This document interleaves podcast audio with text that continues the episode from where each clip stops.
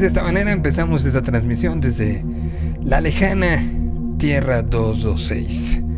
Tierra que se generó, universo que se generó, multiverso que se generó a partir de los acontecimientos de marzo del 2020 donde la vida de muchos cambió. Y esto es un compendio de las cosas raras que pasan en este universo.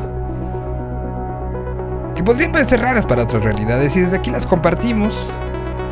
En espera de que sean escuchadas por otras realidades. Y ni entendidas, ni apoyadas, ni nada, pero... Pero como sea. Información que da la Ciudad de México, 8 de cada 10 hospitalizados por COVID no tienen sus vacunas completas en Ciudad de México. Cuando además hoy se anuncia nuevas fechas para rezagados y y pues que el proceso siga, ¿no? De vacunación. Ciertamente estamos ante la variante más contagiosa que hemos enfrentado, pero las hospitalizaciones, según los números oficiales, no han subido. Y eso ya es un aliciente al asunto y por eso sí, tan importante que incluso los rezagados, que incluso los que no han entrado, que entren a este a estos procesos.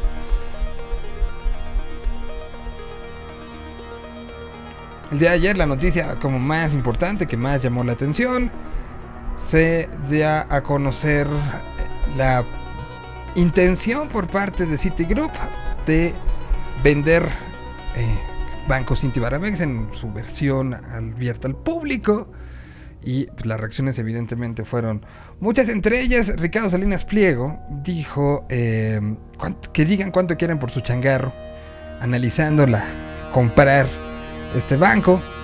Bueno, pues vendrán ahí como muchos, hubo muchos memes al respecto. Y mucha gente preguntaba, ¿y las preventas? Bueno, pues va a ser un proceso que no va a pasar ni hoy ni mañana. Otros preguntaban, ¿y mi tarjeta? Bueno, son procesos de poco a poco y, evidentemente se estarán, se estarán dando a, conocer eh, cómo, cómo se van dando estos, estos cambios.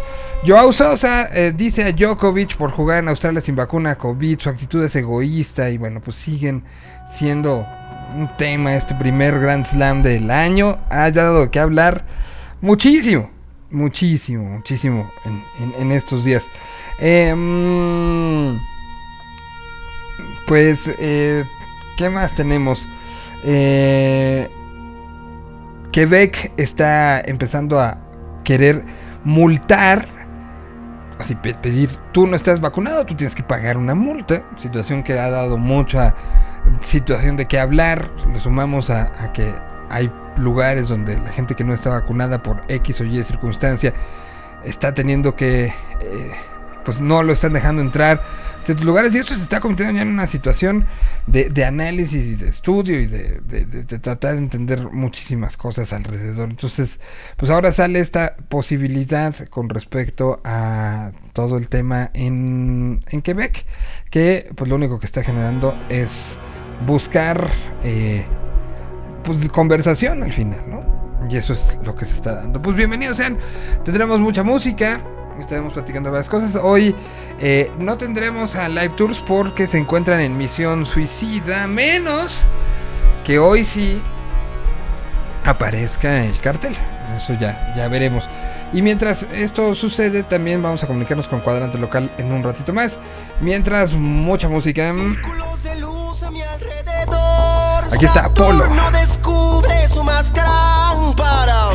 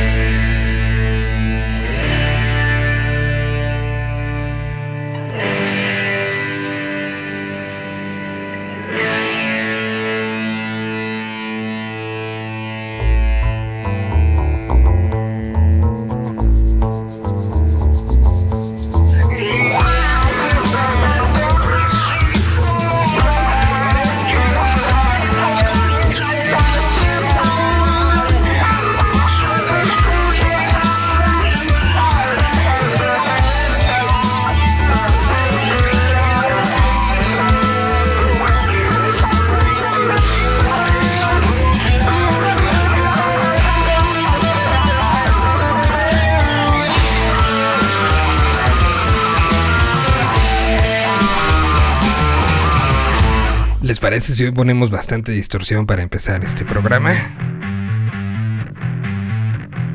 De esa reliquia que estaba guardada de Apolo. Vamos hasta Guadalajara, Jalisco. 2020 salió esto.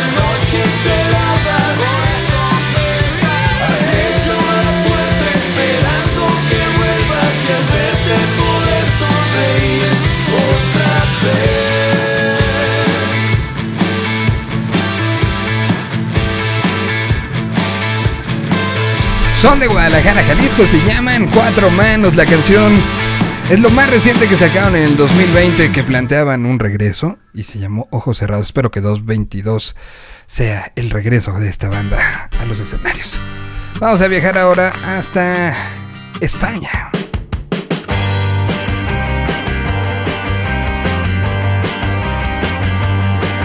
¿Ubican esta canción?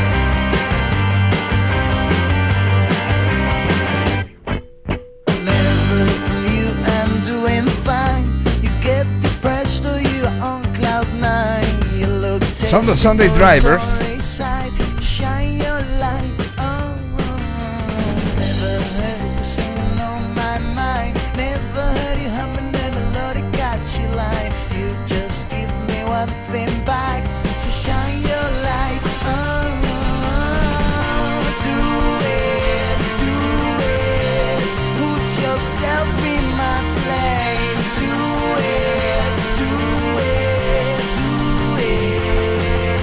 Es un proyecto de España que vaya que ha tenido impulso, filmados eh, hace algunos años y que esta canción se convirtió en una de esas canciones importantes en España.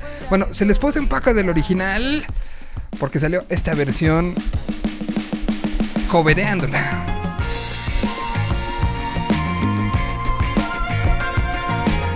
Llevándola a un nivel sumamente interesante de las líneas de composición.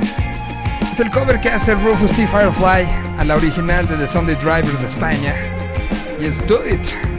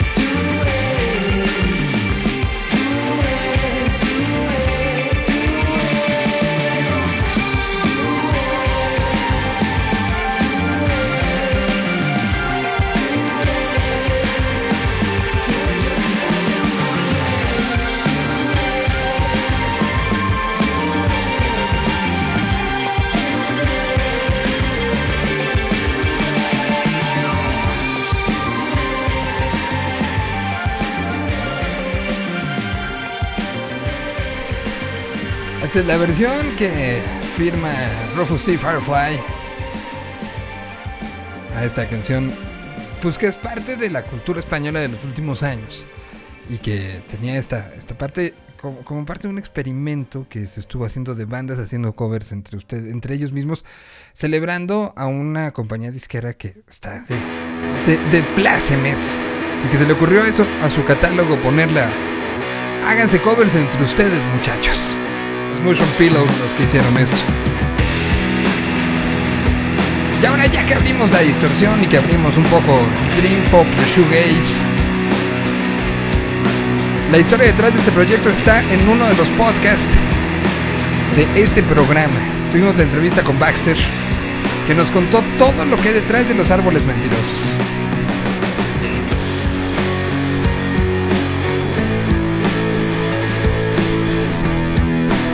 Esta canción se llama Flores Rotas y es parte de este experimento personal que lo ha llevado a tener a más de 20.000 personas escuchándolo cada mes. Los árboles mentirosos suenan aquí en la Tierra 2006.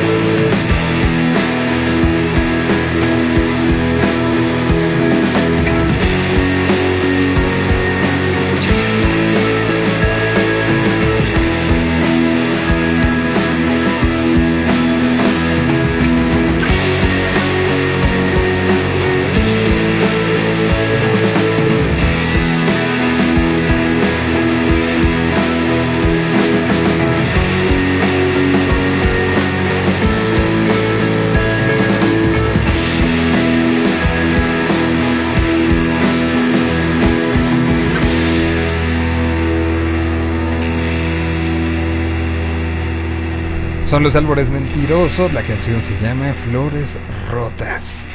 Y vamos con un clasiquito que tiene que ver y que ha influenciado a muchos de los proyectos que acabamos de escuchar, ¿eh? En muchos, muchos, muchos niveles. Esto salió en el año 2004.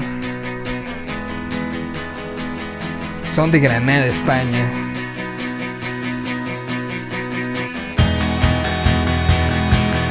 Y en el disco de ese año hicieron que se llama Los planetas contra la ley de la gravedad. Sacaron esto que fue sencillo en la radio mexicana.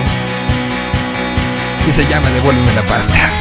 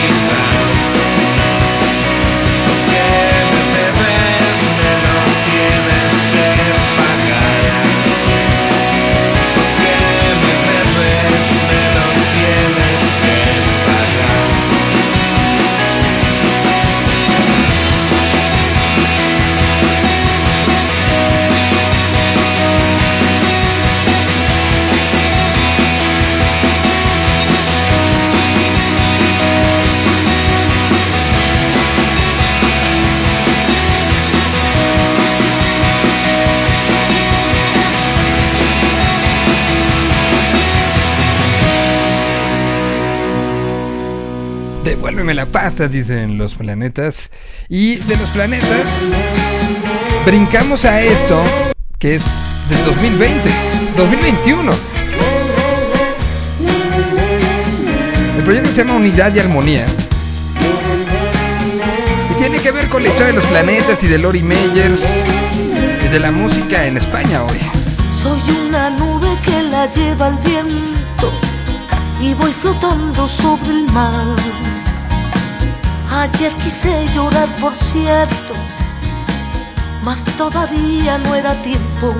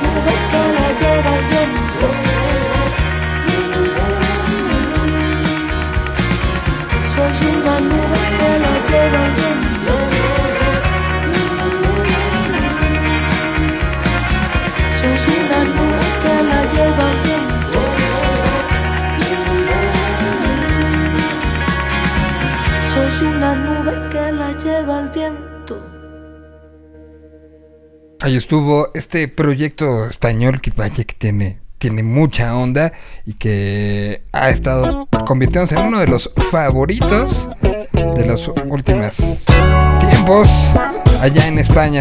Ellos se llaman Unidad y Armonía. Y ahora vamos hasta Monterrey, Nuevo León. Que ahorita vamos a ir completo. Tenemos a Chayo en unos minutos. Pero mientras llegamos, pongámosle un poco de groove de lo que está sucediendo. No a Pino Palo.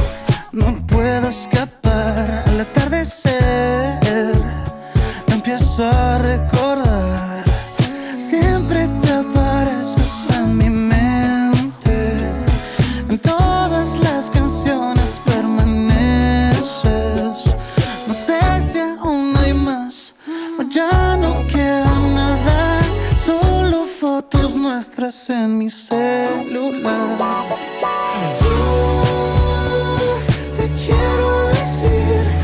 Eres tú.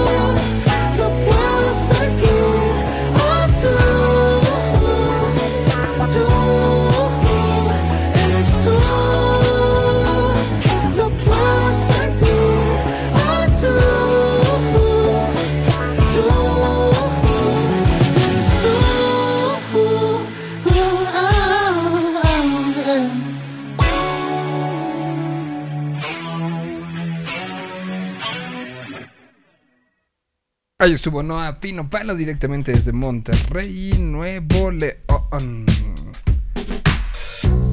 Quiero saber por qué. Y ellos son de me Tijuana. hablas y me dejas así. Solo quiero entender la distancia que me hace sufrir. Llevo tiempo esperándote. Es que ya no sé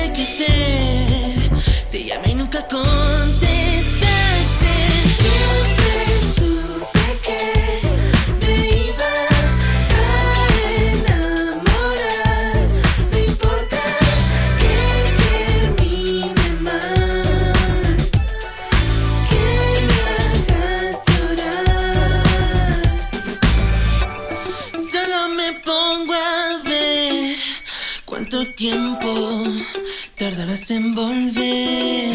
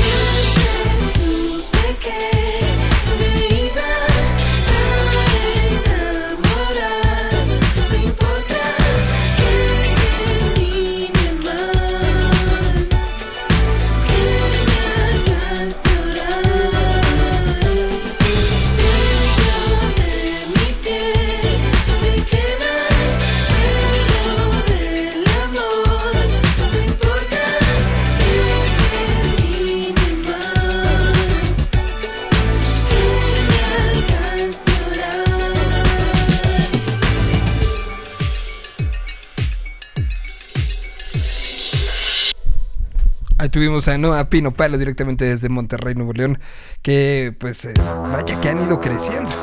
Y ahora también del norte de la República está este proyecto que conocí hace como tres años y que siguen haciendo cosas y que invitan a vocalistas a ser parte. Se llaman Sentidos Apuestos, nos ha platicado de ellos también Chayo. Y esta se llama Niño Menso.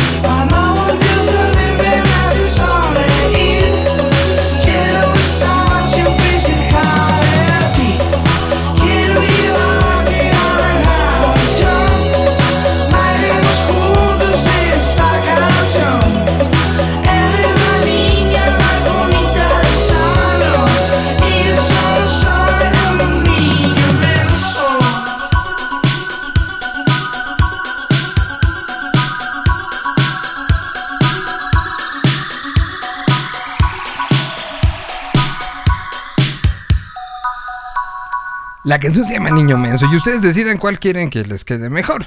Si esa o esta de los ajolotes mexicanos en España salió como parte del disco que presentaron este 2021. Que se llama simple y sencillamente 3.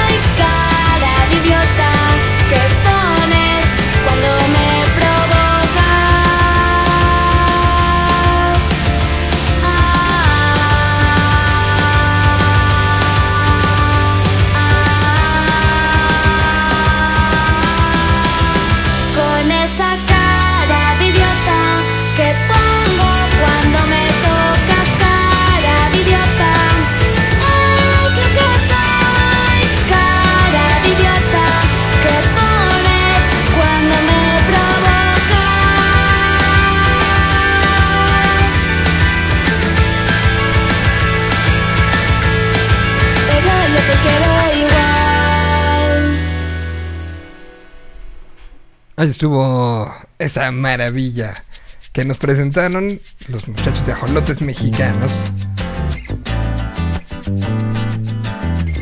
Y ahora vamos con esta, que es una reversión que se hace a sí mismo Manuel Orbiler. De un disco pandémico que acabó convirtiéndose no solo en disco, sino en gira post-pandémica.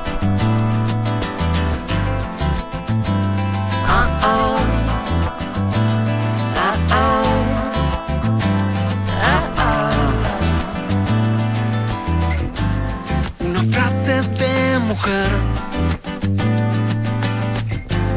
Te la digo para hacerte comprender.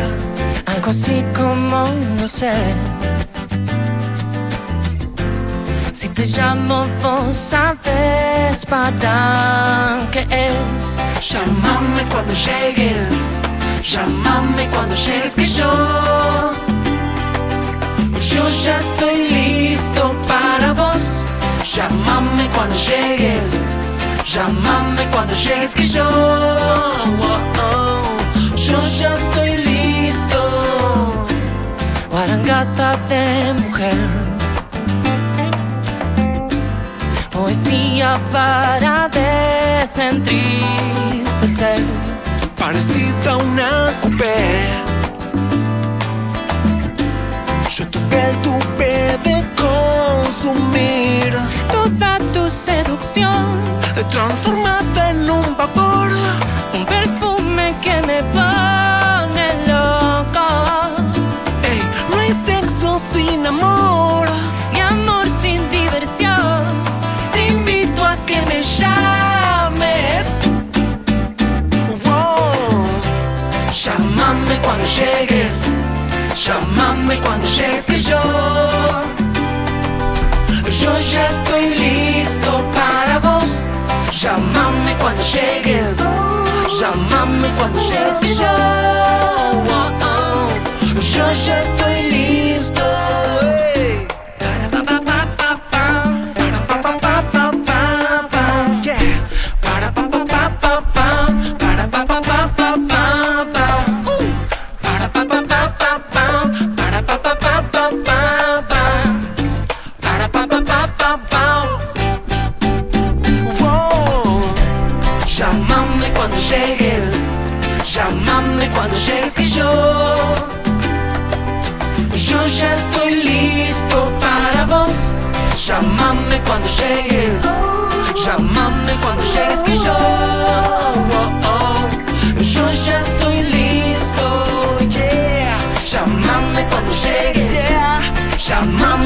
Llegues que yo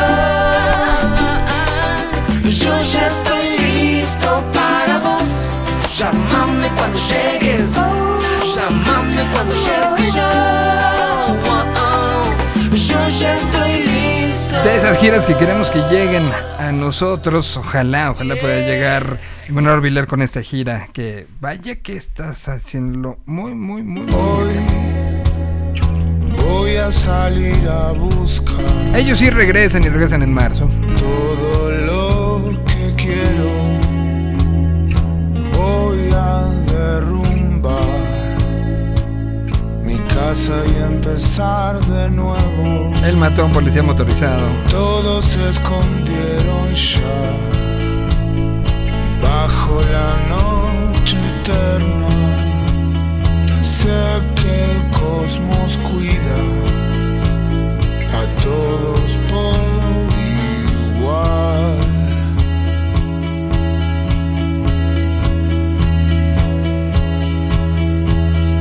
Dame algo esta noche. Esta noche es especial. Voy a recorrer tu casa en la oscuridad. Dame algo esta noche. Esta noche es especial. Tan brillante como el oro en la oscuridad.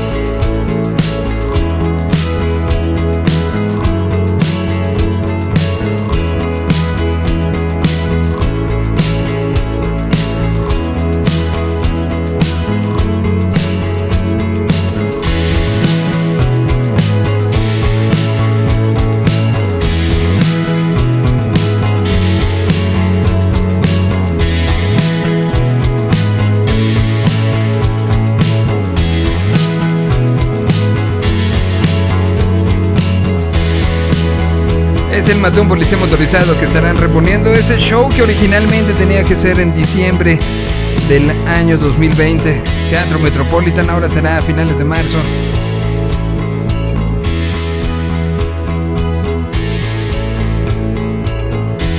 ¿Cuántos shows que se están reponiendo? O bueno, que se van a reponer. Si Omicron lo permite. Omicron que suena a Transformer, ¿no? Pero bueno. Si Omicron lo permite, ¿cuántos shows cambiarán su contenido, ¿no? De canciones que no existían cuando iban a ser originalmente. Es una situación ahí un poco enferma. Bueno, esto por ejemplo no existía antes de la pandemia y mañana empieza la venta de boletos general. Fueron preventa ayer y hoy. La canción sí existía, pero no en esta versión. Próximos 11 y 18 de marzo en el Teatro Metropolitan estará Fobia presentando su Unplug. Con esto cerramos esta primera hora. Ya está Chayo para platicar en la segunda.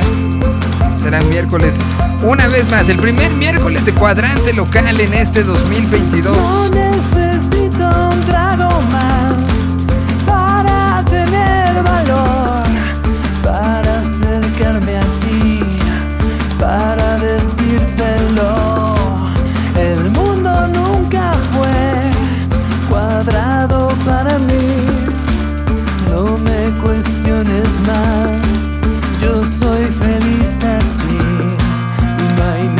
Que decir.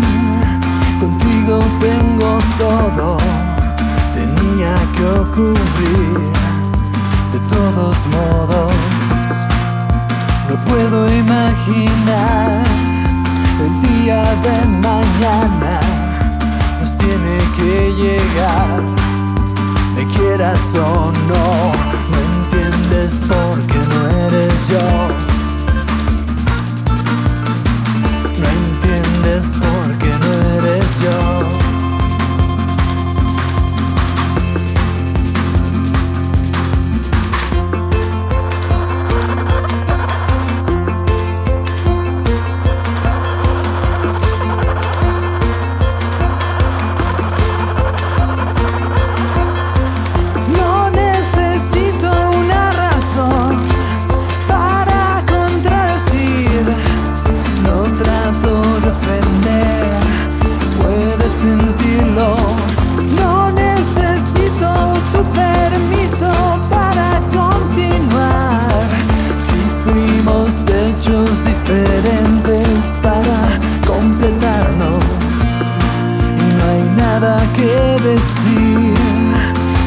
Tengo todo, tenía que ocurrir.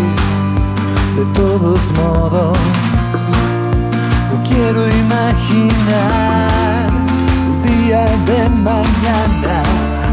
Nos tiene que llegar, queramos o no.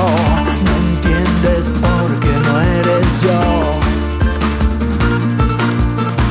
No entiendes porque no eres yo. No entiendes porque no eres yo. No entiendes porque no eres yo.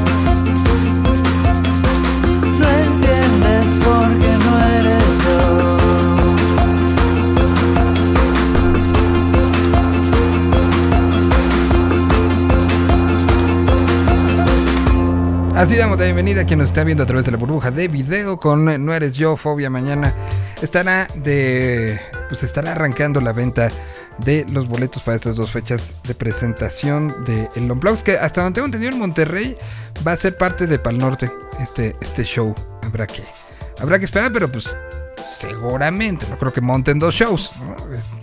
Está más complicado. Doy la bienvenida y con muchísimo gusto, deseándole feliz año. Lo veo que, o sea, si aquí en Ciudad de México tenemos frío, que en Monte- creo que en Monterrey está peor. Porque lo veo este, a nada de traer la cobija encima. Chayo, ¿cómo estás? Feliz año. Feliz año, ¿cómo están? Este, sí, fíjate que, que sí está a punto de, de andar con cobija para todos lados. Estamos como 14 grados, 12 grados. Neta, hoy, hoy en la mañana en Ciudad de México amaneció a 6 grados. Ahora está a 18 y va a bajar en la madrugada hasta 3. Digo, también para que se preparen. Por ahí de las 6 de la mañana se esperan 3 grados. Este. Entonces, pues sí, días, días bonitos. Y no les quiero ni contar que va a llover domingo y lunes. Para que, para que se preparen. Pero bueno, ¿cómo arranca el año? Este, lo, lo he dicho con, con varios de los, con los que tenemos contacto en este programa. Pareciera que fue- es un año que, que se, les, se nos olvidó lo que era enero. O sea, de que es 11 de enero. Bueno, hoy ya 12. Y, y la cantidad de mails y de intensidad de mucha gente ha sido brutal. Allá, ¿tú cómo lo has sentido en Monterrey? Bastante eh, pesado en el sentido de que se ha ido aplazando eso que estábamos esperando desde el 3 de enero que funcionara. Se va aplazando y aplazando y aplazando y por muchas razones. Este, hay cosas que están Omicron. Por sí, exacto. ¿A poco no te recuerda así como un Transformer?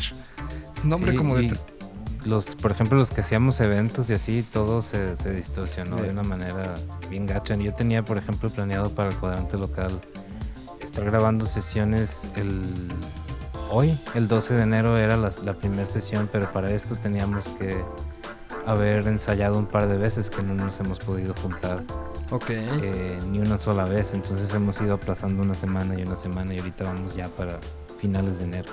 Ok. ¿Y, y de contagios allá cómo está la cosa? Bien gacho.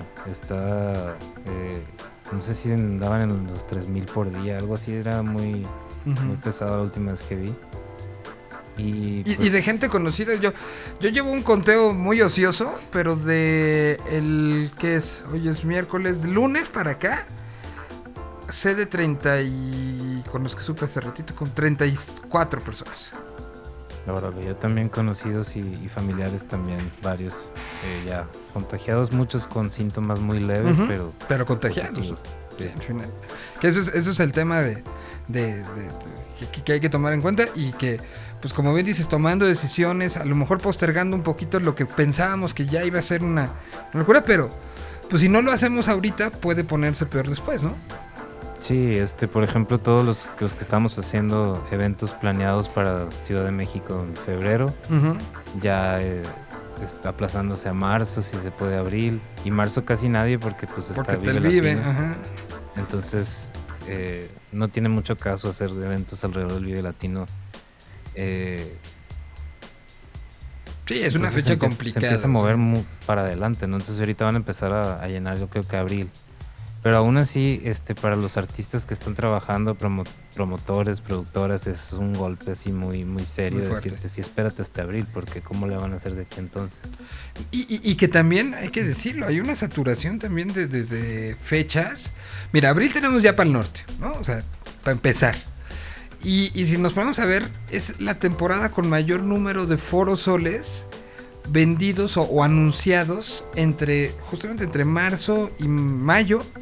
Tenemos que si sus este, Foo Fighters, que si su Coldplay, que si sus Killers, que si... Y, tenemos una cantidad, y, y por ahí varios que sé que van a anunciar, que todavía no lo anuncian. Entonces, que esto, esto genera que no es nada más el Foro Sol como tal, ¿no?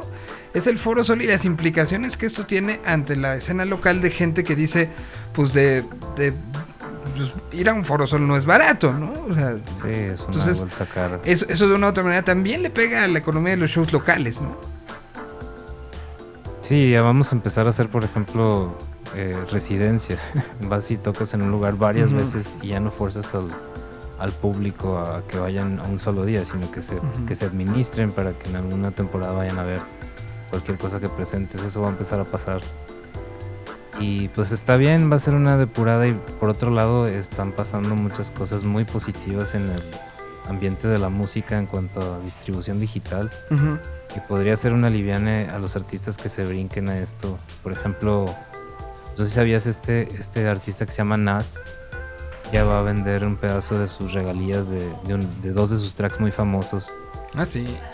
Eh, entonces puedes comprar tres niveles de sus regalías, así la, la versión Premium Gold y Platinum, ¿no? Algo así. Entonces puedes O sea, por tú 99 co- tú- dólares. Ah, Exacto, tú le pagas para que cada vez que él siga ganando dinero te lo reparta. Es algo Sí. así. Básicamente Exacto. esa es la idea. Básicamente, entonces tú eres como una, un label que entró ahí con un pedazo del contrato y lo dividieron en tres niveles, este, de 100, 1000, algo así. Y 10 A, ver, dólares. ayúdame a entender. Ahí eh, lo veo y, y pensándolo en punto de negocio. Para él es una capitalización. Sí, porque va a entrar un inversionista que va a llevarse un pedazo de, de lo que gane él por distribución digital, pero en el caso de, de un, de un track que ya es famoso, pues es una situación win-win para todos. Ahora, un, un track famoso. va- va- vamos a, a- a verlo con números en Spotify, ¿no? Tan. Vamos a ver. Nas. A ver. Estamos buscando. eh, para, para ponerle como, como contexto, ¿no? Sí, sí, sí. A ver. ¿Qué canciones son, sabes? Una que se llama Under algo, Underwater. Se lo estaba viendo hace rato y me estaba sorprendido porque este, estas regalías estaban a la venta ayer y se crashó el sitio. ¿En serio? No, no alcanzaron ni a poder venderlo bien y aplazaron la venta hacia el 20 de enero. A ver, Nas. NAS es un artista verificado. Tiene 9 millones de oyentes mensuales. 9 millones Por de oyentes mensuales. O sea, supongamos que cada, cada persona que se considera como recurrente oye una rola de Nas, ¿no? Una. Eh, o sea, tiene 9 millones de clics por lo menos. Canciones, eh, su canción más este, popular es una canción que hace, eh, que tiene un feature de Lauryn Hill y que es If I Rule the World, Imagine That. Tiene 172 millones de reproducciones. 172 millones de reproducciones. Ok. Eh, cada, cada, mm, bueno, ya está de gira. Hablábamos de 9 millones de, de de oyentes mensuales, 2 millones de seguidores. Tiene 20 mil oyentes, 204 mil oyentes mensuales de Los Ángeles, 135 mil de Londres, 127 mil de Chicago, 121 mil de eh, Toronto y 118 mil de Nueva York. O sea, esos son, di- digamos, los fijos, ¿no? Ma- Más, los que se vayan agregando. Alguien de ese tamaño entonces está vendiendo las regalías. O sea, vendiendo el... Tú ayúdame ahorita, tú dame una... Cómprame que yo cada vez que suena una canción te tenga que pagar algo. Sí, es ¿no? Así, ¿no? Imagínate, aparte de eso, esto es una cosa que se llaman contratos inteligentes. Entonces, esto es como una acción que tú vas a poder eh, pasárselo a alguien más, vender. Es algo que se queda en una red descentralizada. Entonces, es un asset, es un, es un como, un pedacito de oro que siempre vas a poder transferir. Entonces, te pagan en, en cripto. Y todo esto es así, es, es como muy novedoso. Es el primer como artista famoso que cede al cede así derechos de sus canciones. Entonces, esto puede ser un nuevo modelo de negocios para los artistas que, que- que quieran este, tener un inversionista y que paguen bien por... A, a ver, y, y te pregunto como, como cuál es la diferencia que tú ves. A lo mejor nos estamos poniendo súper clavados en el primer programa del año con, Cha- con Chayo, pero ni modo. Se dio a conocer la, la- la noticia a principios de año que David Bowie, que justamente pues estamos en las fechas de su cumpleaños, el, el recordar también la fecha de su fallecimiento, fecha de, de lanzamiento de lo que al apóstol fue su último disco. O sea, Bowie lo hemos tenido muy presente. Y empezó el año eh, eh, con la noticia de que me parece que fueron 250 millones de dólares. Se compró todo su catálogo. Un- un- una situación que ya había pasado con Dylan. eh, me parece que los Peppers también ya les compraron todo. Eh, y, es una disquera tomando todo. O sea, ya lo que genere de dinero a partir de ahorita para adelante, plays, este, sincronizaciones, si una película decide usar la, la ca- o alguna canción del artista para hacer su entrada, covers, todo, toda la lana ya ahorita no va para los beneficiarios de, de- Bowie o de Dylan, sino va para esta compañía, que, que me parece que fue Warner, ¿no? Quien nos, nos compró. Esa es una, una manera de negocio de como si fuera bien raíz, ¿no? Eso es justo contra lo que está esta cosa. Esto, esto es como un hasta aquí. Ok, ok. Es- Justo, justo lo sentí que había como una reacción a este tema. Dinos un poco lo- lo- los bagajes y los pros y contras de los dos. Y porque al final sí siento que es como te compro la casa, la casa David Bowie o la casa Dylan. Yo la voy a rentar, la voy a hacer hotel, la voy a hacer este, lo que yo quiera. Tú ya no puedes decir yo pagué por ella. Pero, pero sí es un, un- como un concepto extraño y que veo que este puede ser un poco un, una respuesta medio punk a esto, ¿no?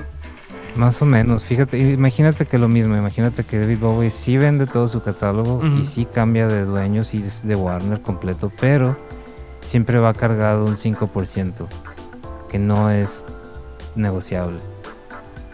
Y eso va pegado a todas las obras y le conviene siempre al artista. Y es ese pedazo el que se puede vender, transferir.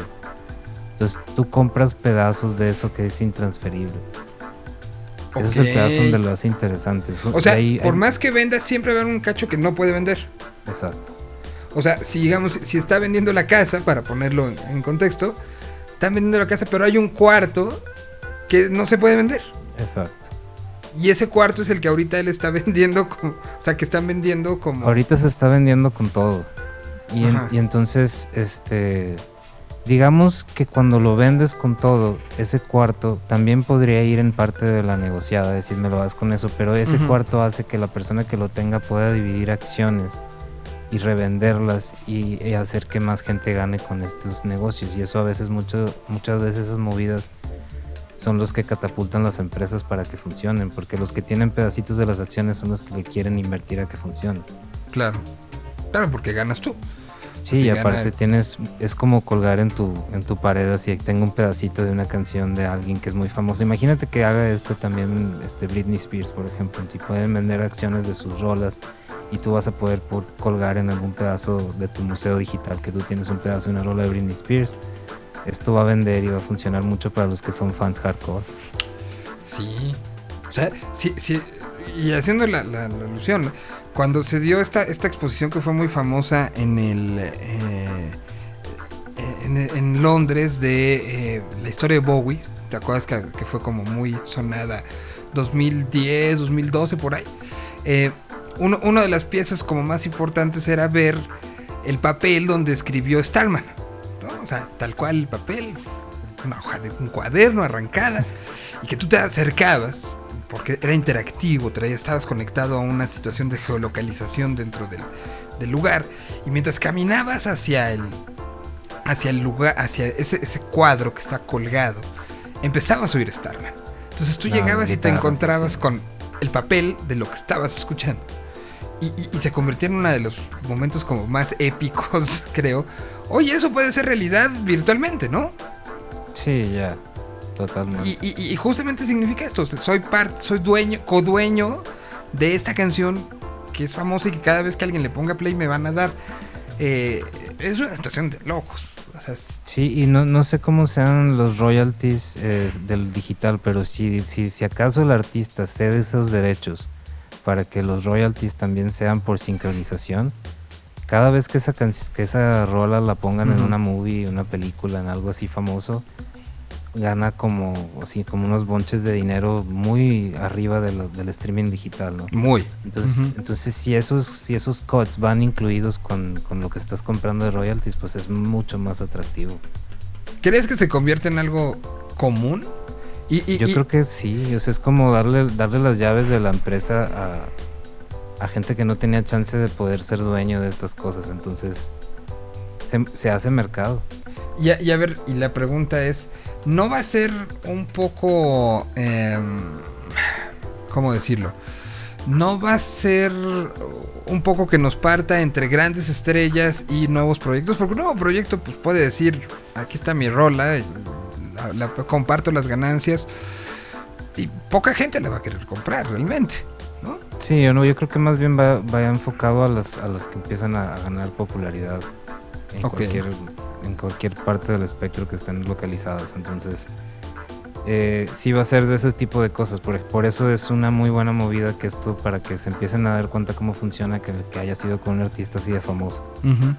Entonces, como todo el arte, ¿no? Entonces, si tú agarras al artista en, en el proceso de desarrollo y le atinas, este tipo de cosas en el futuro van a valer millones. Entonces, Exacto, es que, es que fomenta el desarrollo, fomenta en el que tengas literal inversionistas pequeños que le den play para que ellos ganen y que también a sus amigos les den play para que ellos ganen y que los shows Sí. se llenen para que suene la canción y que después más gente le dé play para que ellos... O sea, es, es una, es una estrategia sumamente interesante, ¿eh?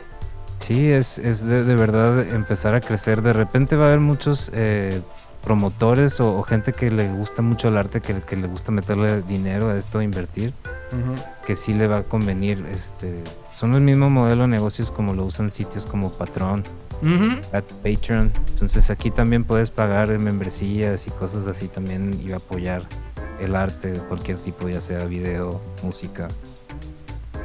Pues ahí está todo un, un tema que se va a discutir mucho en este, en este año.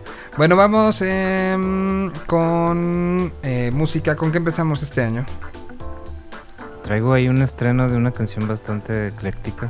que está en 3, 3.40 minutos. Esta chica se llama Jessica Sullivan.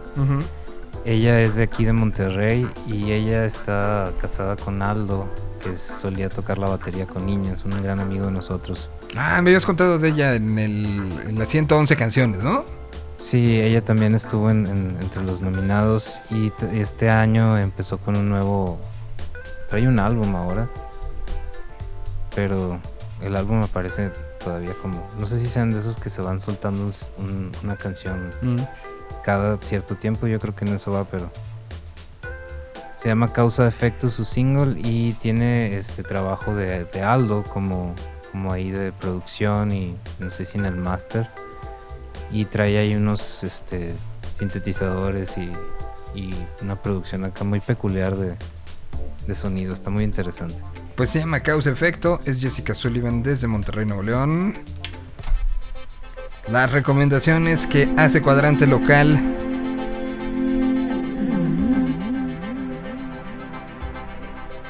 Música nuevecita.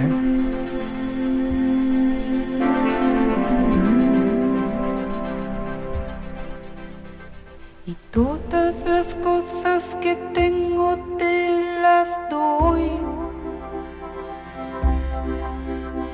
Ni todo el dinero salvarme.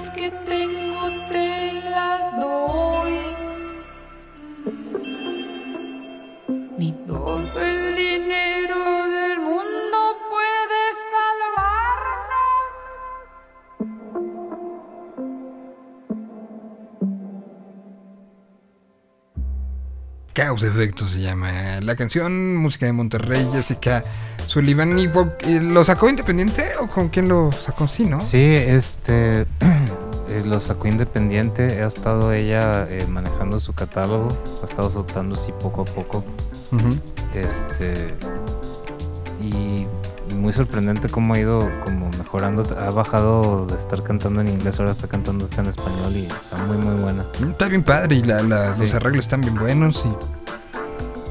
Y, y- y cómo ya, ya hizo show en vivo porque, porque vivimos ahora con una generación de músicos que han lanzado canciones y que no saben lo que es subirse al escenario. Es una onda así que podría parecer ilógica, pero la pandemia nos dio eso. Una, una generación de músicos que, que, que sueñan con cómo va a sonar esto en vivo. El bedroom pop. Ajá, exacto.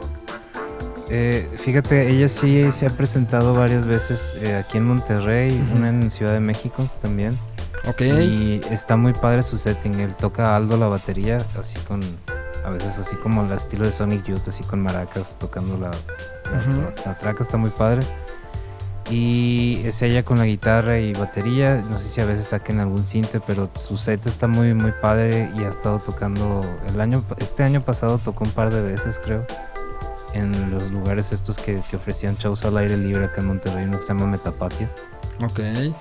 Este, y pues sí ha estado activa y ha estado así sacando singles, este, también, pero sí como dices, está muy, muy difícil saber todas estas bandas cuándo, cuándo se han presentado y cuándo no. No, no está, está- está complejo.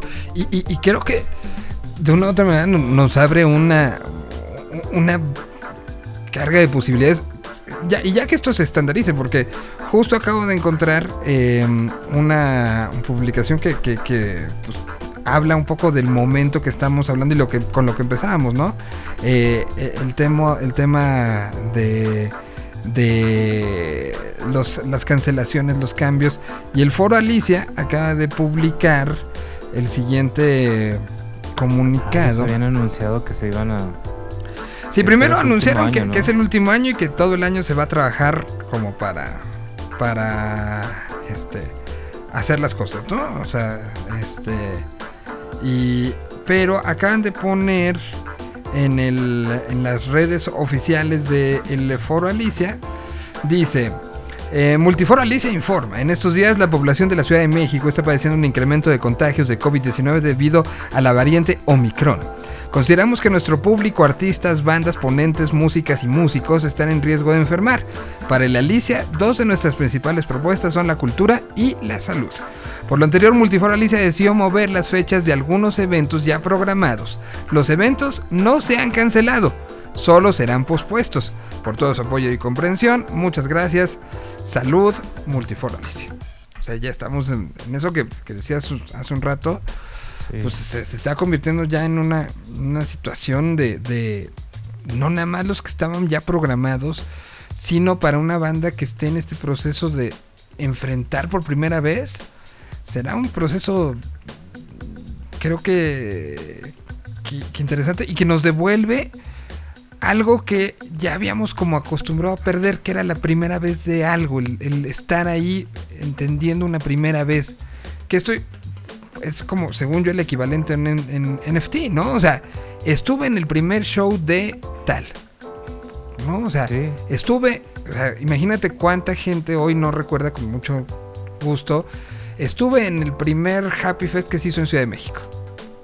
Sí, y fíjate que Es- la es- tienes es- ese- también... esa- estampita yo la tengo. También le atinas a que las bandas se hacen con el público que van tocando. Entonces, Claro. Eh, nunca hay ese crecimiento de, de saber si, si realmente le gustas a más gente o nada más estás viendo todo a través de un streaming, ¿no? Entonces está, está gacho. Y por otro lado, este que también quería, si, si, si eres músico y estás oyendo esto, Bandcamp abrió ya por fin que, que se hagan los lives. Es, un, es ¿Ah, una sí? plataforma de streaming que es bastante eh, accesible para los músicos. Y que tú pagues, o sea, que tú hagas tu show y todo lo hagas a través de Bandcamp. Todo lo haces a través de Bandcamp, te compran los boletos por ahí, tú Ok. le dices que qué día va a ser eh, tu, tu concierto. Algo que intentó hacer Facebook incluso, ¿no? Se me hace que sí, pero... Pero no, eh, no, no hubo, no prosperó. Sí, Sí, es que Facebook está lleno de tanto mugrero que es bien difícil que alguien esté como este, realmente respetando que no estés streameando algo que esté bien Ujú. gacho, ¿no? De contenido. Y esta, esta plataforma de Bandcamp como que está atrás de puros músicos haciendo cosas para músicos, entonces es muy difícil que se corrompa. Entonces es para todo esto que es venta de tickets, este eh, movimientos de, de, de live streamings, porque suena fácil, pero a la vez si, si montas un streaming en, en Facebook no te aseguran que vaya a durar y que no se vaya a caer y que no te vayan a hacer alguna cosa con, con el copyright, que se parezca a alguna rola y te tumban el streaming, todos ese tipo de cosas, te olvidas de eso y, y ellos se encargan, Bandcamp, de manejar todas las ventas. La única desventaja es que todo es a través de comercio electrónico, ¿no? Es PayPal eh. O tarjeta de crédito. Este, No, no hay una adaptación local como, como ya la hay en otras no, plataformas, ¿no? Pero, por ejemplo, Stripe tiene ya una manera de hacer un convenio ahí con, con las tiendas de las más famosas, ¿no? Oxxo o cualquiera de esas, donde ya podrías comprar en efectivo, pero todavía no lo implementa Bandcamp. Entonces, yo creo que nada más estarías a dos pasos como banda de explicarle a los, a los que te siguen de saco una cuenta o encuentro una manera para depositar en PayPal, que eso sí se puede en un, en- con efectivo. Y, y ya tienes dinero para comprar un ticket, lo programas para unas dos, tres semanas adelante y ya puedes estar activo en redes, no nada más llenando contenido. ¿Cómo crees que vaya a funcionar esto? Porque eh, hu- hubo gente que aprovechó mucho el tema de los streamings, hubo gente que lo odió, tanto como, como creadores como, como público. Si- y si Bandcamp está apostándole tanto tiempo después a esto es por algo. ¿Tú, tú cómo sientes que vaya a funcionar? Yo creo que de- debería existir un punto en medio donde siempre hubiera streamings, o sea, no, no que no, no que estuviera restringido a que hay una pandemia y ahora sí streaming, sino de- eh, que siempre es una alternativa. O sea, por ejemplo, si hay un concierto en un, en un, en un bar o, o algún recinto así que no se pueda ir fácil, sí sería atractivo verlo en streaming y siempre venderlo. O sea, que siempre que existiera esa posibilidad, no, no le veo por qué no. Sí, y que, que puede ser complementario y que puede ser una entrada extra. O sea, evidentemente no es lo mismo ir y pagar 200, 250, 300 pesos en un bar por tener a la banda. Pero sí, sí, y, evidentemente tampoco puedes pagar 200, 300 pesos por el stream, ¿no? Creo que habría que... Sí, no, o sea, eh, llegas a precios razonables. A mí siempre se me ha hecho muy razonable, este, por ejemplo, cobrar 50 pesos o 100 pesos, Exacto. algo así de que, que, que o sea, más, es más como una propina, más que como un boleto, ¿no? Exacto. Pero que te hace de una u otra manera, independientemente de la distancia, de los compromisos, Sí. de... Bueno, ahora que, que estamos en esta situación, imagínate, creo que sería un buen momento para, para volver a, a- a repensar esto, ¿no? Shows así. Sí, la verdad es que yo siempre he creído en, en que sí sea una parte de- del desarrollo de las bandas que estén conectados este, a través de hacer streamings y hacer cosas como constantes, pero de, de plano lo que sí se siente gacho es hacer como ya festivales y cosas que sean así como, como si fuera la única opción, eso es el pedazo donde se siente gacho. Pero que hacerlo como una cosa extra de, de- de una versión disponible que, a, la, a la cual no tendrías acceso fácil, sí está atractivo. Este, Pues, me acuerdo, recuerdo mucho el Imperial tenía eso. Yo, yo, Eh, a, a mí me, me sirvió mucho cuando, cuando nació mi, mi primer hija. eh, pues es un proceso donde tienes que cambiar muchos hábitos, ¿no? Claro. O sea, entonces, literal, yo era, ponía mi teléfono, abría Imperial TV y, y mientras estaba o durmiéndola o seguía yo en lo que era con, normalmente como mi actividad de ir a ver a las bandas nuevas. Entonces, pues era así de, ah, ya va a empezar, audífonos, ah, está bueno, está bueno, está bueno, ¿no? Y, y- se convertía en, en algo que te hacía sentir que estabas. Y por eso, por eso mencionaba yo que hay, hay muchas cosas por las que de repente uno no puede seguir yendo a los shows. Y este tipo de, de circunstancias, o sea, yo, yo pagaría una membresía de un venue en Monterrey o un venue en Querétaro o un venue en Guadalajara donde te pudieras tú conectar, loguear, decir, ah, eres miembro, perfecto, puedes ver en vivo lo que está pasando. Ah, ok. ¿no? O sea, creo que podrían Sí, ser como es- situaciones... Eso es como que lo que lo que se me hace muy padre que, que Bandcamp ya vio la luz en, en eso, Ujú. justo lo que le estás diciendo. Entonces, hay deals para todo, de, para los que tienen un label, hay deals para los que tienen un venue, para tú vas a hacer como banda tus streamings. Te quitan, no sé si me equivoco, pero es como el 5 o el 7% de todo lo que hagas. Ok. Eso es como, si sí, es, una, es un número fuerte, pero también ya que Pero te no. sales de ahí y empiezas a hacer tus números de, bueno, voy a contactar mi streaming por afuera, mi carrito de compras para los boletos que van comprando y se va, se va subiendo y dices, no, bueno, mejor le pago a Bandcamp su Sí, 5%. O sea, sí acaba siendo negocio. pues, pues ahí está una situación. Si conocen a alguien que tenga, pues que o haga shows, o tenga una banda, o tenga un lugar, esto podría ser una gran opción. Empezar, y, y creo que todos estamos en un punto donde ya entendemos que las cosas son diferentes.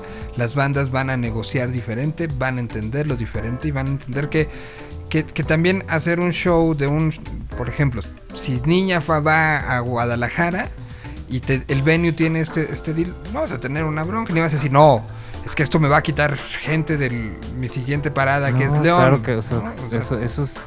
No, no, no, eso ya no debería existir. Es como, como unas prácticas así retrógradas. Exacto. Más bien estás generando documento. Que ya sea que lo veas en vivo o lo veas más adelante, para todos va a ser negocio. Entonces, si lo, entre mejor lo hagas, mejor va a funcionar. ¿Tú, tú realmente crees que te quitaría, tú como músico, que poner, que, que alguien ve en stream va a decir, ah, ya vi a niña, entonces ya no, ya no los quiero ver en vivo? ¿O al contrario? Yo creo que No, al yo contrario, creo que ¿no? al contrario, entre, entre más streamings vean, mejor. Exacto. Bueno, pero hay gente que piensa lo contrario. Vamos con más música, ¿qué ponemos? Eh, aquí traigo otra rola de, de esta, una banda que yo no conocía que se llaman Los Nasdrovia. Y a estos los descubrí porque estaba viendo publicaciones de. de Estaba buscando este- vodka en, en línea. No, de, de los que estaban en Señor Kino. Ah, ok. Uno de ellos, este, creo que el tecladista dirigió el video de, de esta banda. De una rola que se llama. ¿Cómo se llama? Primera vez. Y tiene un estilo de hacer el video así muy, eh, muy peculiar, así que ya parece como, como en una línea de trabajo. Este, y el que el, produ- el productor de ese disco creo que es, es Felipe, el de los Sgt. Papers. Es otra banda de, de allá de. De Hermosillo. Sí. Pues vamos a escucharlos, son los de Nasdrovia. Primera vez. Si los escuchan por primera vez, para que se acuerden cómo fue. Siempre me estoy complicando la vida. Pienso que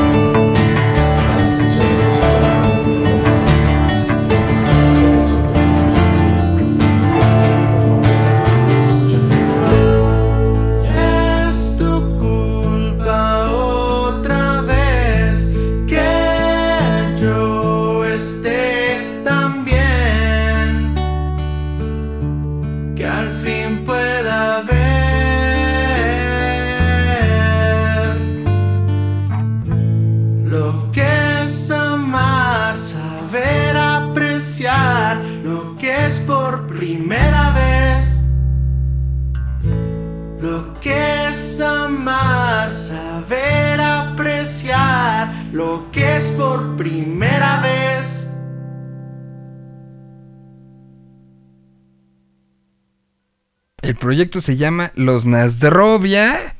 Y bien, entonces también es un hermosillo. Espera que tiene, tiene usted cerrado el micrófono.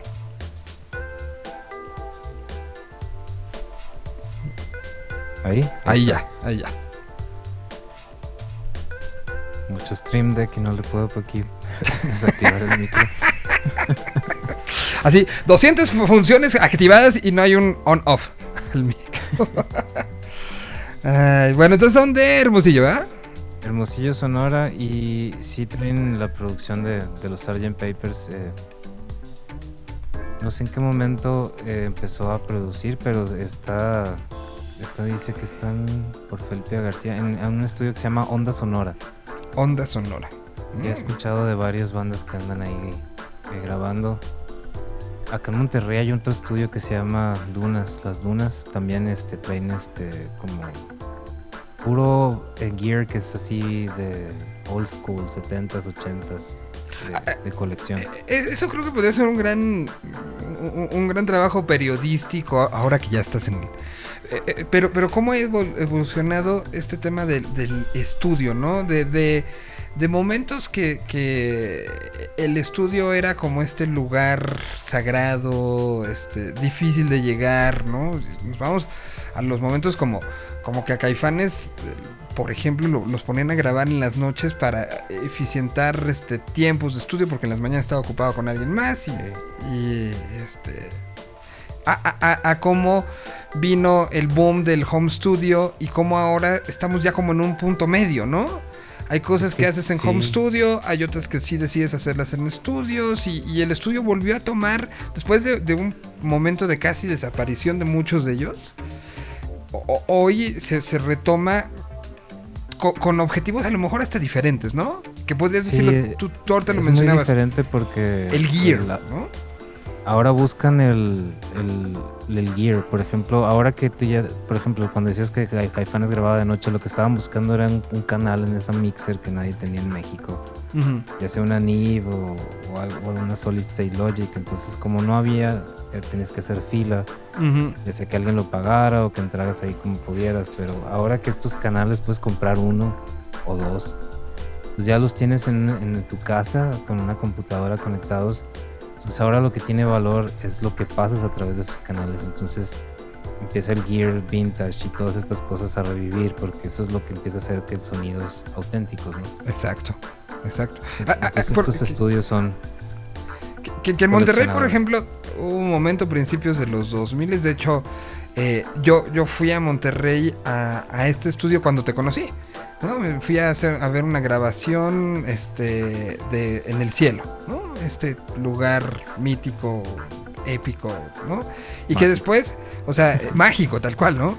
Y, y que era, o sea, tenía todas estas características de una consola este, histórica, gigante, salones eh, para, con todo tipo de reverberancias, eh, un, control room enorme, un asador, espacios para, para convivencia. Eh, Era como un hotel, cinco estrellas, hecho estudio.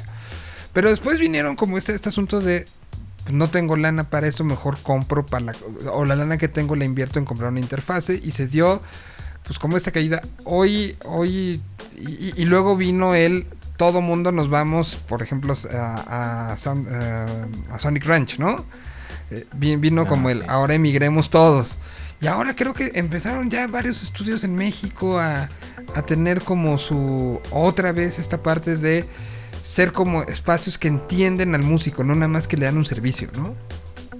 Sí, o sea, yo le apuesto mucho a los que empiezan a hacer, eh, a coleccionar equipo y a hacer escena como, como la bestia. Ajá, la bestia es un lugar de ejemplo. los ensayos, que, vas a ver que pues, va a ir creciendo y creciendo. Esas, co- esas cosas como...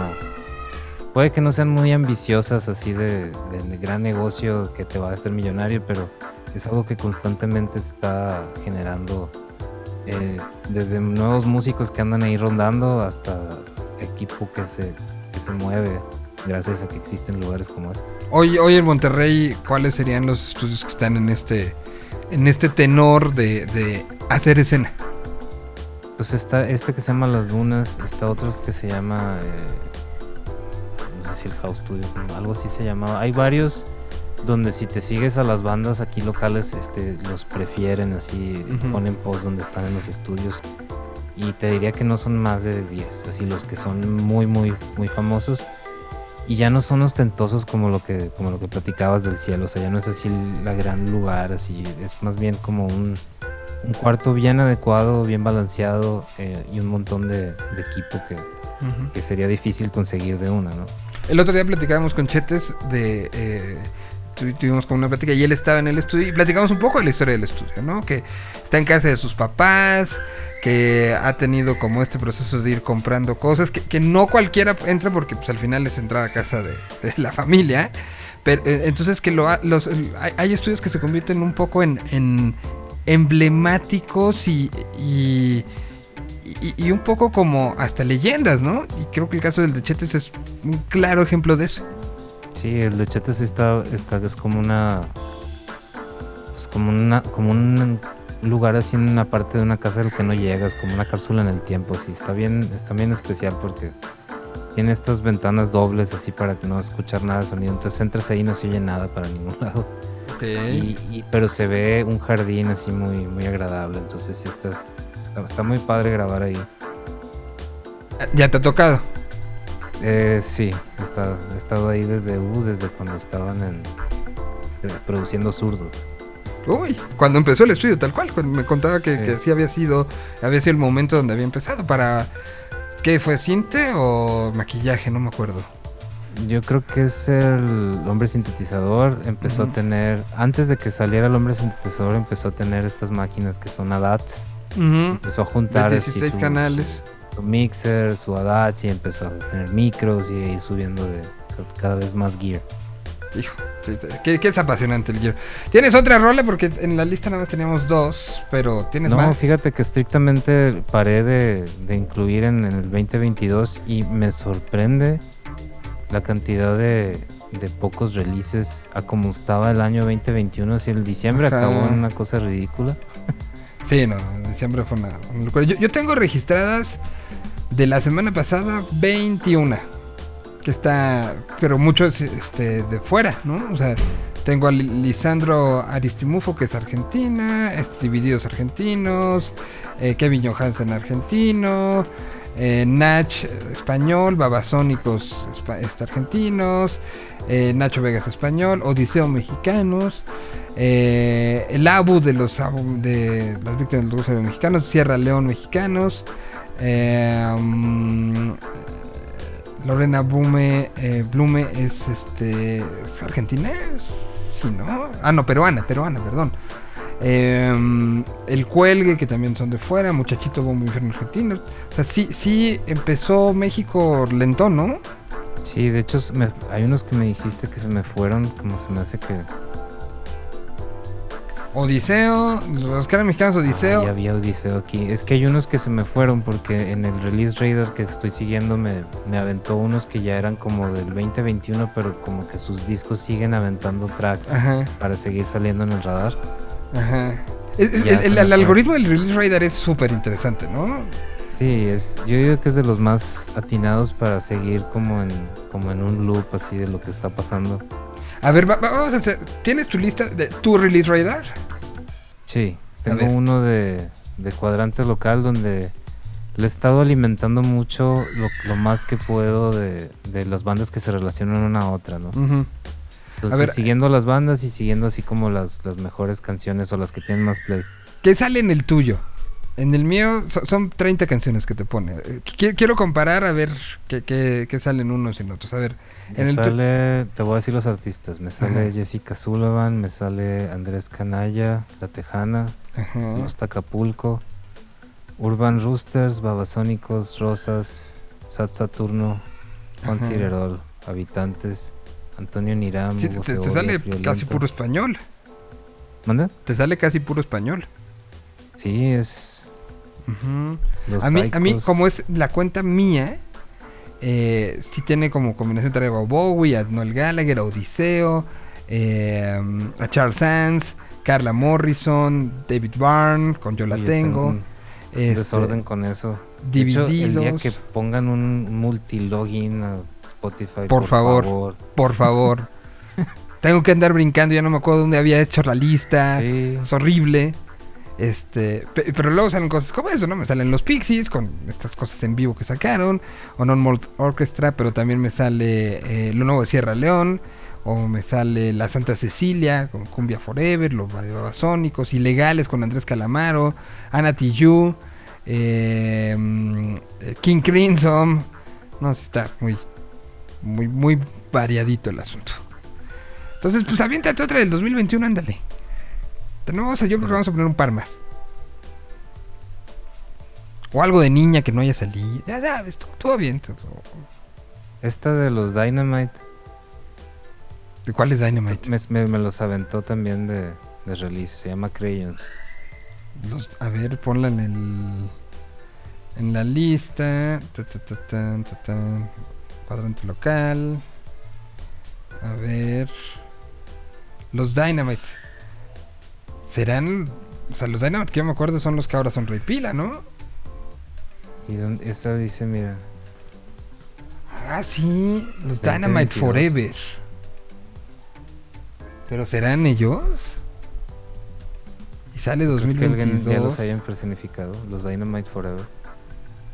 Pero las fotos que salen en, el, en la portada de esto de los Dynamite Forever, que parece hecho con paint, sí, qué onda. sí son fotos de ellos. Y son, es un EP, cuatro canciones, 16 minutos.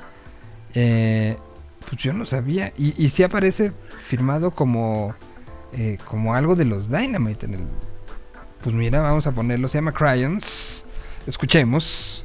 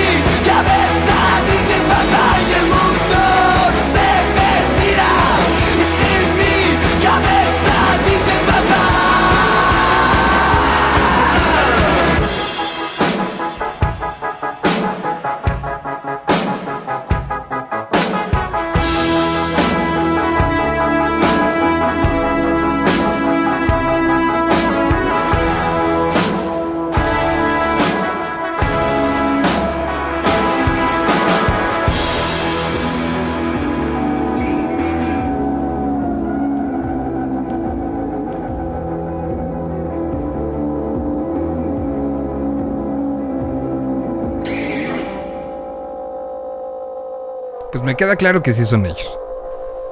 Es interesante, no, no son como, como una demos de cómo eran antes. Yo creo que sí, ¿eh? yo creo que sí han de ser como lados ves. Ya estoy buscando eh, información y escribiéndoles a, a algunos de los miembros. Eh, A ver que- si alguien le subió un disco ahí. Así de a- algún Ese- este algún lado B que alguien les hizo el favor. Que por ejemplo a Austin le pasó.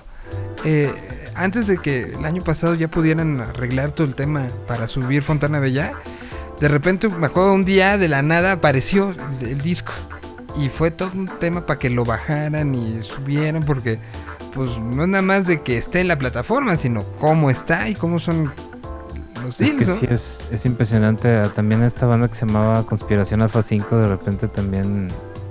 Le aparecieron le aparecieron Blake. Javier Blake y Easy Fatal. eh, es una combinación ahí de, de integrantes. Y de repente apareció su disco y ellos ni, ni ellos lo tenían. y, y apareció en, en Spotify y pues también levantar denuncias y cuánta cosa. Pero, y, y, por lo menos lo grabaron antes. eh, no, O sea, siguen sin tenerlo. ¿Y, y se supo quién lo subió? Eh, sabe- no sé quién lo, lo haya subido, pero no era, la, no era el primer disco que subía y, y llevaban varios este, discos así arriba en, en plataformas. De hecho, ya hay un botón en la plataforma donde dice que para levantar una denuncia así rápido, porque eh, plataformas que te dejan comprar eh, tu licencia, eh, pu- pues, es- ¿qué tan- ¿quién va a estar checando si estos discos están o no están? Claro. Sí, sí, sí. sí. Y, y- y ahí tampoco es culpa de la, de la plataforma, ¿no? No. O sea, la plataforma es un. Es nada más un medio. Es de llegar y donde tiene que estar la música. Y que luego los fans lo hacen. A veces, evidentemente, sin, sin dolo, ¿no? Sí, no, ni, ni, la- ni la plataforma, ni nadie, o sea, este, a veces, como dices... Otras veces este, sí hay gente gandalla que lo hace con dolo. Pero, pero pensemos bien de la gente y pensemos que el que subió, por ejemplo, lo de Austin, pues era un fan que quería tenerlo en Spotify, ¿no? Y lo es ripió y lo sí, subió. y también es, es muy, este, no, no es como si vaya a ganar muchísimo dinero al respecto, no. entonces, está así como en un punto en medio de por qué lo está haciendo, o sea, no tiene sentido. Sí. Que, que- que ahí vemos que YouTube es el claro ejemplo de que hay gente que sube el disco completo porque lo tiene y porque lo quería tener arriba y porque quería compartirlo. Y, y cuántos discos que no están en otras plataformas los, google, los googleas en YouTube y ahí están. Sí, yo, ahorita, ¿no? ¿Mm? Sí, ahor- ahorita que están como la transición de meterme a, YouTube Music, este sí valoro mucho las versiones que meten los artistas de ya sea de lados B, videos que no están incluidos en la discografía y ya que se mezcla esto con, con los álbums es- está genial. Yo creo que esa plataforma se va a llevar por mucho a todos los demás. Tiene, tiene que, que- que ahí yo siempre me, este, me, pre- me he preguntado eh, por qué no, no están, por ejemplo, todos los DVDs no están en YouTube. ¿No? O Están sea, a punto de, o sea, en algún momento va a ser la misma librería para todos de la misma manera que, que están ahorita la música, que tú compras las licencias y va, va con todo, por eso existen varios eh, como Deezer, Spotify, Apple Music, o sea, todos tienen ya el derecho de toda la música que está allá afuera. Entonces todo lo que agregues extra pues va a tener su valor. Su extra, sí. Que, que, que eso, eso será en un punto el diferenciador para tomar una decisión. Honestamente yo creo que no están todos los DVDs porque nadie le ha apostado a hacer esa librería gigante, porque van a ser gigas y gigas y gigas. Pero, bueno, hay, hay un servicio que, que lo, lo- lo he recomendado mucho que se llama Kelo. ¿Lo ubicas? No lo Es saco. como un Netflix de puros conciertos. Kelo. Q-E- Q-U-E-L-O. Kelo. Y, y tiene, mira, porque ya nos vamos. Eh, eh. Ya nos vamos, pero, pero sí, dale una, una mirada. Se llama Kelo Concerts. Así lo puedes encontrar. Y este lo, lo hace Stingray, que incluso quien tiene Easy puede, puede tener la, inscri- la inscripción. Y tienes, por ejemplo, ahorita este eh, ejemplos de cosas nuevas que han subido. Adele en Glastonbury. Este, los Foo Fighters en Glastonbury. eh, los Rolling Stones en Glastonbury. Ahorita subieron creo que en medio. The Space Within Us de Paul McCartney. Ya lo tienen allá arriba. El, el Live at iTunes Festival de Lenny Kravitz. Estas son las novedades que subieron en las últimas, las últimas semanas. Katy Perry en Glastonbury. Como que sí agarraron un deal con toda, con la BBC, ¿eh? Porque subieron un chorro de cosas de Glastonbury. Pero está el Viña del Mar de Marco Antonio Solís. Eh, está Fito Páez en Viña. eh, y, y si encuentras, por ejemplo, el documental este de Pearl Jam en el en el este, en el estadio en Boston, perdón, en, en- en Chicago. eh, que, que fue un poco la antesala de, de los Cubs como campeones. Está ahí. Es una joya, ¿eh? Velo y te vas a te vas a enamorar. Está, por ejemplo, todo el, el Crossroads de 2010, 2000, ¿qué es? ¿10? Sí, de 2010, de, hecho por, por Eric Clapton y que tiene participaciones de... Está, Bill Murray es el, el conductor del Es evento. otra de las razones por qué todos los conciertos deben estar documentados. a Exacto. full. Está eh, Clapton, está CC Top, Stevie Winwood, B.B. King, Jeff Beck, Vince Gill, Sheryl Crow, Buddy Guy, John Mayer y Bill Murray como, como conductor, entre otras de las cosas. O sea, Ah. sí encuentras unas joyitas que, que son. Ahí se llaman Kello Concert y recomendación y ya nos vamos. Y pues Chayo, muchas gracias. Siempre un gusto platicar contigo. Siempre me, emociona mucho este, la llegada de estos días. Igualmente, es un placer estar aquí y, este, y nos vemos la semana que entra. Bueno, pues nos vemos la semana que entra. Se quedan con David, ya debe estar por ahí listo y preparado. Cuídense mucho, nos escuchamos el día de mañana en punto de las 12 del día. Cuadrante local, redes sociales y todo lo demás. Es cuadrantelocal.com y arroba cuadrantelocal, todas las redes ahí nos encuentran. Bueno, pues con esto nos despedimos. Muchísimas gracias y son las 12 en punto. Nosotros ya nos vamos. Hey Joe, let's go.